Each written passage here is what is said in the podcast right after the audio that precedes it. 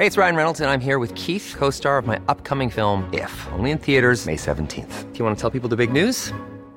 All right, I'll do it. Sign up now and you'll get unlimited for $15 a month in six months of Paramount Plus Essential Plan on us. Mintmobile.com slash switch. Upfront payment of $45 equivalent to $15 per month. Unlimited over 40 gigabytes per month. Face lower speeds. Videos at 480p. Active Mint customers by 531.24 get six months of Paramount Plus Essential Plan. Auto renews after six months. Offer ends May 31st, 2024. Separate Paramount Plus registration required. Terms and conditions apply if rated PG. Heraldo Podcast. Un lugar para tus oídos. Hoy, en primera plana, ¿sabes qué propusieron México y Francia para detener la guerra entre Rusia y Ucrania? Te lo contamos. Esto es Primera Plana de El Heraldo de México.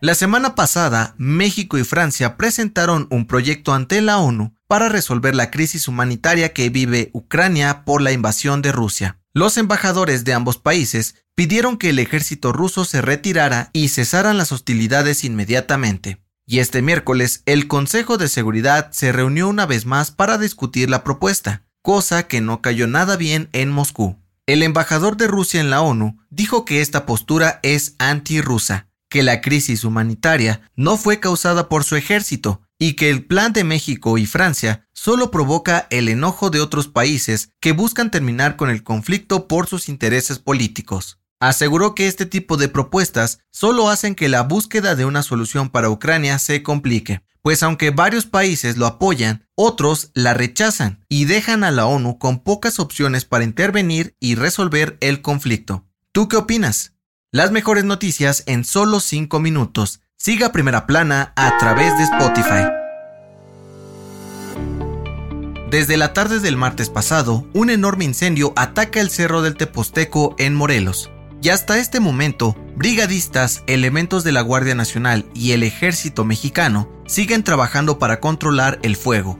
Protección Civil de Tepoztlán dio a conocer que han podido apagar 30% del fuego que se propagó rápidamente pero las altas temperaturas y plantas secas que siguen quemándose han hecho más difícil la misión. Y mientras las autoridades de Tepoztlán aseguraron que detuvieron al hombre responsable de provocar el incendio en el famoso cerro, en otros lugares también combaten fuego. Pero este no es el único incendio que acecha al país. En Tamaulipas hay uno más en la biosfera de El Cielo que ha consumido más de 100 hectáreas en pocos días. Y en Oaxaca se registró otro en la Mixteca oaxaqueña que ha acabado con al menos 5 hectáreas. Tan solo en lo que va de este año, van 191 incendios forestales en todo el país, y las zonas más afectadas han sido el Estado de México, la Ciudad de México, Puebla, Michoacán, Chihuahua, Jalisco, Chiapas, Veracruz, Morelos y Tlaxcala. Con información de José Ríos, Guadalupe Flores y Carlos Juárez.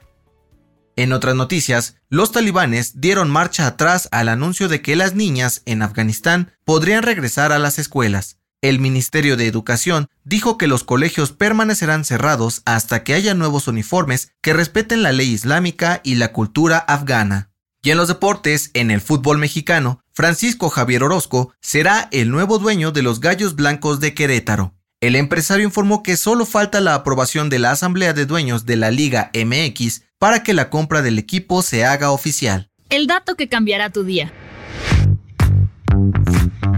Los perros realmente son nuestros mejores amigos, y es que un estudio reciente demostró que el cariño de los lomitos es medicinal. La revista científica Plus One hizo un experimento con 200 pacientes en salas de emergencia. La mitad de ellos no recibió ninguna intervención especial y el resto pasó 10 minutos con un perro de terapia. Los que estuvieron solos dijeron que su nivel de dolor era muy alto, mientras que los que estuvieron acompañados por amigos peludos aseguraron sentirse mejor.